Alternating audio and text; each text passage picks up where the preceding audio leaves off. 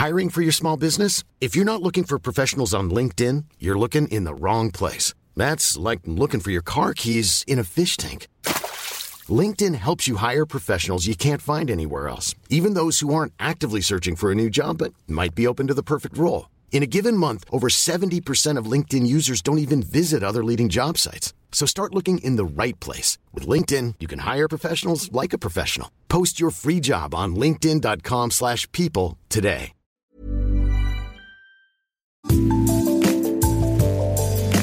Salut, c'est Anne-Laetitia Béraud, bienvenue dans Minute Papillon. Aujourd'hui, on se glisse dans la poche d'un journaliste et on vous fait découvrir les coulisses du métier. Et l'une des figures à poser, c'est l'interview politique. Pourquoi parler de l'interview politique aujourd'hui? Parce qu'on est à 13 mois de la présidentielle et vous avez sûrement déjà lu, vu, entendu un homme, une femme politique, candidat à la fonction suprême.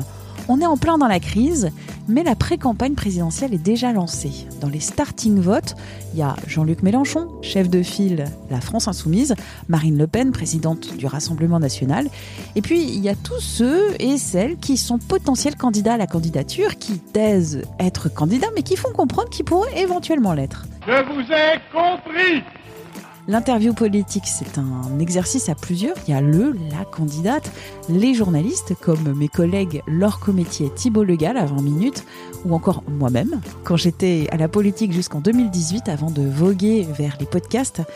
Alors comment mes collègues euh, Laure et Thibault réalisent cet exercice? Quel est le travail en amont? Est-ce qu'ils sont potes avec les attachés de presse ou les politiques? Quel est l'intérêt d'une relecture des propos par la personne interviewée? Ce que ne font pas tous les médias. Est-ce qu'il y a des pressions sur les journalistes? Est-ce qu'il y a des tensions? Allez, maintenant on fait les présentations. Bonjour, je suis Thibault Legal, je suis journaliste politique à 20 minutes depuis euh, 2015. Bonjour, je suis Laure Cometti, journaliste aussi au service politique depuis 2016. Laure Thibault, comment vous choisissez les candidats, les candidates à interviewer? 20 minutes, c'est censé être un média euh, apartisan, donc euh, on prend parti pour personne en particulier. Donc euh, l'idéal, c'est toujours interviewer bah, toutes les têtes de liste pour avoir toutes les couleurs politiques sur le site et dans le journal de 20 minutes. Parfois, vu les effectifs, pour je sais plus quel, euh, aux européennes, il y avait quoi? Il y avait 30 listes?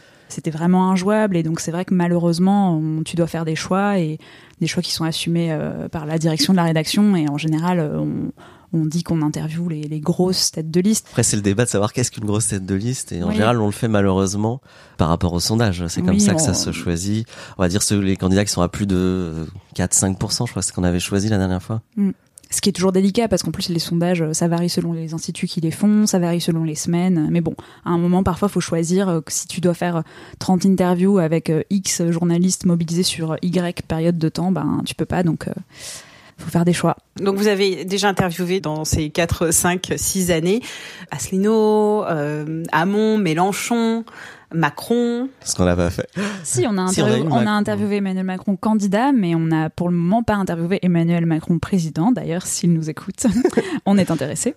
Après, quand tu interviews un candidat ou donc quelqu'un qui a un- pour qui il y a un fort enjeu sur cette interview parce qu'il est en campagne, qu'il a des messages à diffuser ou qu'il veut riposter à des adversaires, euh, bah, c'est sûr que c'est des séquences euh, où il peut se passer des choses intéressantes. Récemment, vous avez fait Marine Le Pen. Avant d'accéder à Marine Le Pen, il y a une personne centrale. C'est l'attaché presse. Ouais. Parfois, c'est les politiques qui contactent le média parce qu'ils veulent parler, donc ils veulent savoir si tu es intéressé par une interview. Bon, Par l'intermédiaire de l'attaché presse. parfois c'est toi qui essayes de les contacter.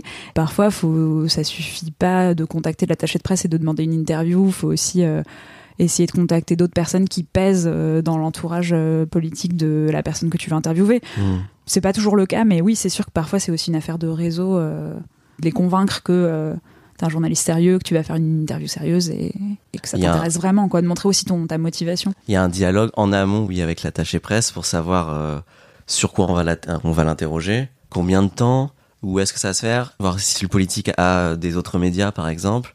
Euh, est-ce qu'il peut nous annoncer des choses nouvelles? Est-ce que c'est une exclusivité Voilà. euh, Enfin voilà, on a eu le cas récemment d'une une figure de l'opposition où on avait dit là une interview en essayant, enfin en dealant une, une relative exclusivité, c'est-à-dire qu'il devait nous annoncer des trucs à 20 minutes et en tout cas laisser un laps de 24 heures, on va dire, avant de d'en parler dans d'autres médias.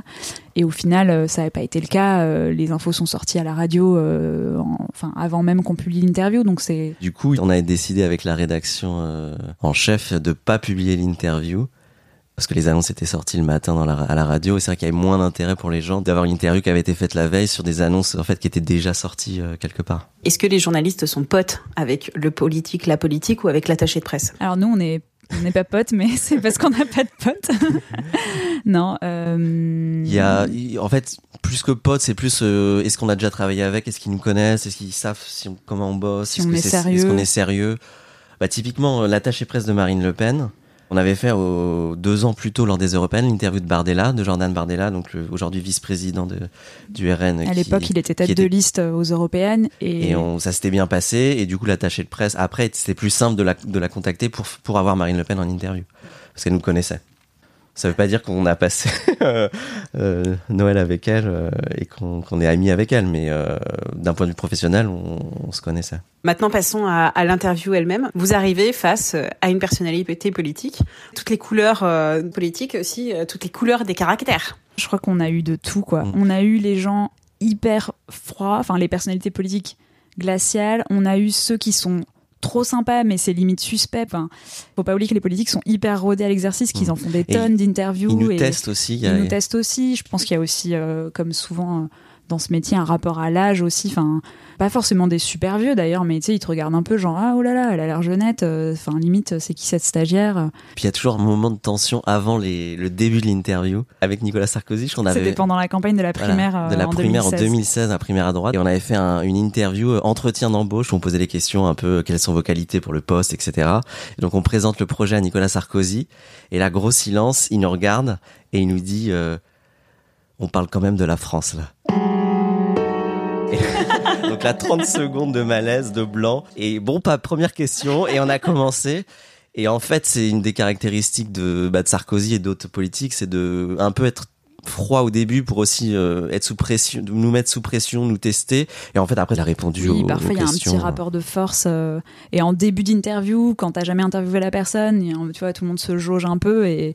Mais c'est toi, Anne Laetitia, qui nous avait donné cette super astuce de la question icebreaker. Donc, en langue française, la question qui brise la glace. Quand tu rentres dans la pièce, bon, te présenter et tout, puis poser une question un peu, soit un peu légère ou un peu qui a rien à voir avec le schmilblick, mais pour... Euh, bah, juste entamer la conversation et pas rentrer directement dans le dur. C'était quoi avec Valls Le Valls, euh, qui était en campagne pour la primaire socialiste. En plus, on sentait qu'il était hyper tendu. Euh, il, avait eu une campagne pas facile. Il avait hein. eu une campagne pas facile. Rappelez-vous, il avait eu quoi l'histoire de la claque ou de la farine, je sais mm. plus. Enfin, il rentre dans la pièce, en plus un peu en speed. Dans ces périodes de campagne, ils enchaînent les rendez-vous. Donc, tous les trois là, on regardait nos petites fiches de questions. Bon, alors qui, qui tire en premier? Et tu lui as lancé une question sur je sais plus quel film euh, parce qu'il avait raconté à Libé qu'il adorait un film américain avec Bruce Willis. 58 minutes pour vivre. Mais ça l'avait pas détendu pour autant d'ailleurs. Hein. Non, mais après il y a des gens qui sont indétendables probablement, et d'autres qu'il faut pas trop lancer sur les anecdotes parce que bah, parfois, euh, bah, typiquement, euh, bon Benjamin Griveaux lorsqu'il était porte-parole du gouvernement, avant que, que commence l'interview, pendant plusieurs minutes, il nous a raconté une anecdote sur sa paire de lunettes.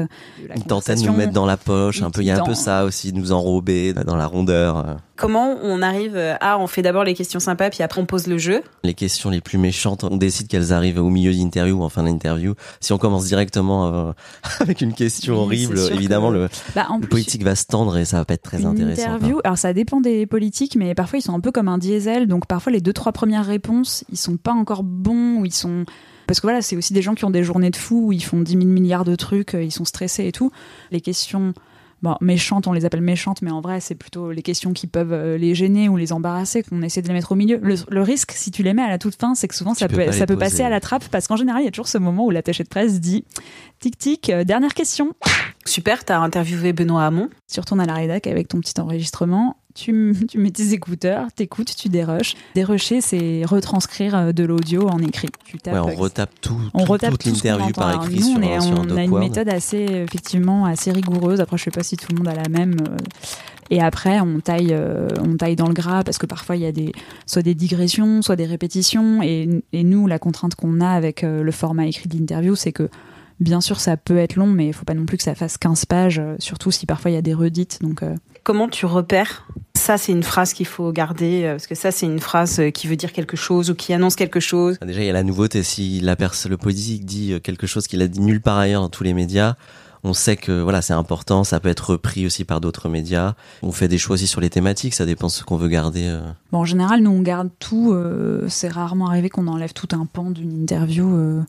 Enfin, si, si on a posé la question, c'est que la réponse nous intéresse. Alors après, parfois, il y a des réponses qui sont hors sujet, donc euh, Ouais. t'hésites à les garder parce que du coup, ça rallonge l'interview en n'ajoutant pas beaucoup d'informations. Enfin, on essaye aussi toujours de se dire, bon, bah, quelqu'un qui lit, un lecteur qui lit l'interview, est-ce qu'il va apprendre quelque chose? Est-ce que ce passage, il est vraiment éclairant? Puis après, il y a parfois un petit travail de fact-checking parce que parfois, dans, dans le vif de l'interview, euh, l'interlocuteur te balance euh, un chiffre ou un machin. Et nous, quand on, avant de mettre l'interview en ligne, si jamais il y avait un truc qui était faux ou qui était pas tout à fait, euh, c'était pas tout à fait le bon chiffre, on va mettre entre crochets pour le lecteur pour qu'il aille voir aussi euh, comparer avec d'autres sources, quoi. Mais euh, Dans ce travail, il y a parfois une reformulation plutôt qu'une réécriture des propos. Ouais, et, mais en fait, en gros, il faut aussi préciser que nous, à 20 minutes, on a une charte euh, qui précise que pour les interviews, on peut envoyer l'interview en relecture à l'interlocuteur, quel qu'il soit d'ailleurs politique ou pour toutes les autres rubriques, c'est écrit dans la charte. Mais en revanche, nous, et d'ailleurs, ça fait partie aussi des règles qu'on fixe avec les attachés de presse et avec les politiques eux-mêmes, parce qu'en général, on leur redit les yeux dans les yeux avant que l'interview commence pour éviter les soucis. On dit, voilà, on, on va faire l'interview, ce sera publié dans 20 minutes, on vous l'enverra avant publication. Vous pourrez faire éventuellement des retours pour modifier la forme, ou alors s'il y a eu un quiproquo euh, énorme, j'en sais rien, sur un chiffre ou un truc qui a été mal entendu, euh, mal retranscrit, pourquoi pas, ça se discute, mais sinon c'est tout, on n'enlève rien, tout ce que vous, enfin, on ne coupera rien de ce que vous avez dit et on n'ajoutera pas des trucs que vous n'avez pas prononcés pendant l'interview. Parfois, ça monte dans les tours, euh, dans les, dans les reformulations et les réécritures ou pas? Bah Euh, ouais, c'est. Et il y a un combat souvent, euh, Ça enfin, dépend. pas souvent En fait, mais ça encore- dépend des attachés presse. À nouveau, on a eu toutes les palettes, je trouve, de réactions. Parfois, ça se passe super bien. Ils t'envoient le truc dans les temps. Ils ont modifié trois pétouilles, une virgule, un adjectif, je sais pas, enfin, rien de dramatique. Tout va bien. Et il y a des fois où ça vire au drame, quoi. Mais c'est. ça... Et ça dure plusieurs heures jusqu'à tard dans ouais, la et puis nuit. parfois, et, tu, euh, tu pètes des câbles. En plus, des- non. Il y a, en plus, il y, a- il y a- il y en a aussi qui sont fourbes parce qu'ils te renvoient leur version modifiée, mais sans couleur euh, différenciante. Et là, tu te retrouves à avoir deux versions de quatre pages que tu dois comparer mot à mot pour vérifier que euh, il n'y a pas eu un ajout ou un truc bizarre. Et oui, parfois, ça monte dans les tours. Euh, On a plusieurs anecdotes que Thibaut peut raconter. Ils veulent ajouter, par exemple, euh, toute une réponse qui, qui n'a jamais été prononcée lors d'interview. Ça s'est passé avec Benoît Hamon, par exemple. Euh, Et en plus, c'est pas de sou- souvent, c'est des choses qui sont pas forcément importantes ou en tout cas, on, on comprend pas toujours euh, ce, pour ce pourquoi ils veulent ajouter ça. C'est pas fort ou c'est pas nouveau, mais bon, ils y tiennent absolument. Et donc là, comme nous, on a pour, euh, comme Laure l'a rappelé, euh, règle de pas ajouter des choses qui n'ont pas été dites lors de l'interview, bah on refuse. Et donc là, ça passe par des appels, des engueulades. Parfois, ils essayent de d'imposer. euh, Oui, il faut un peu la pression parce que c'est normal aussi. Nous, nous, on est entre guillemets juste journalistes. Enfin, dans l'organigramme de la rédaction, on est, on est un peu en bas de l'échelle. Et oui, moi, ça m'est déjà arrivé d'avoir des attachés de presse qui me disent bon, bah, passez-moi votre rédac chef. Je ah, bah, pas de souci. Enfin, et dans ce cas-là, ça, ça se gère à un niveau oui, un peu plus haut. Et en, niveau, et en général, ça, ça équilibre aussi le rapport de force. À 20 minutes, Ouais. vu que je suis la politique, on n'a jamais cédé sur un truc. euh, Je tiens à préciser que c'est pas propre à une famille politique oui, ou une ça autre. arrive à droite. Ça nous à est arrivé avec des euh, interlocuteurs de, de, de tous les partis et ça et voilà ça arrive et, et après sur le coup parfois tu te dis oh là là c'était tendu et tout puis au final tu te rends compte que deux semaines après le politique en question a complètement oublié parce que tu le croises à un truc et qu'en fait euh, tout va bien quoi Et en fait, ça passe et puis euh, puis l'interview est publiée. Parfois même, ils la reprennent sur leur site, enfin sur leur sur leur compte Twitter. Donc on se, Mm. voilà, c'est c'est un peu ça fait incompréhensible partie parfois. du rapport ça de fait force peut-être du- aussi ouais. je sais pas et pour les relectures là où parfois ça peut être interminable c'est que maintenant quand on interviewe un membre du gouvernement ministre ou secrétaire d'État c'est relu par son attaché de presse, son cabinet, et c'est aussi relu par Matignon.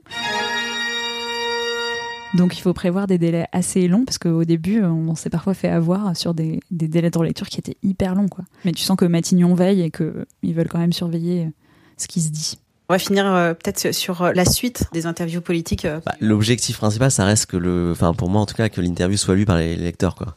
Notre job c'est quand même d'informer les lecteurs, donc c'est le principal. Après, d'un point de vue personnel, on est on est content et pour le pour la pour la boîte, c'est important aussi que l'interview soit reprise dans d'autres médias. euh, Bah, ça veut dire que dedans, il y avait matière à, à réagir, euh, qu'il y a eu une déclaration qui a fait débat ou qui a entraîné un autre débat. Enfin, tout le défi de l'interview politique, c'est comme c'est des gens qui parlent en général quand même tout le temps ouais. et partout. Je trouve que tu es aussi content quand tu as fait une interview politique où tu te dis, bon ben là, ils ont dit quelque chose qu'ils n'auraient pas dit de cette façon-là, si ça avait été euh, sur leur propre compte Twitter ou si ça avait été même dans un autre média, on a réussi voilà, à leur faire dire quelque chose, à leur faire euh, aboutir une réflexion ou à leur faire euh, prendre une position qui est intéressante. Merci à Laure Cometti et Thibault Legal, journaliste au service politique de 20 minutes pour cet entretien. Minute Papillon avec son point d'exclamation et sa petite vignette bleue, c'est le podcast original de 20 minutes. Vous pouvez le retrouver gratuitement sur toutes les plateformes d'écoute en ligne. Vous pouvez vous abonner, c'est gratuit et comme ça vous aurez les notifications des nouveaux épisodes. Et vous pouvez aussi et surtout nous écrire à audio-20minutes.fr. On se retrouve très vite. D'ici là, portez-vous bien.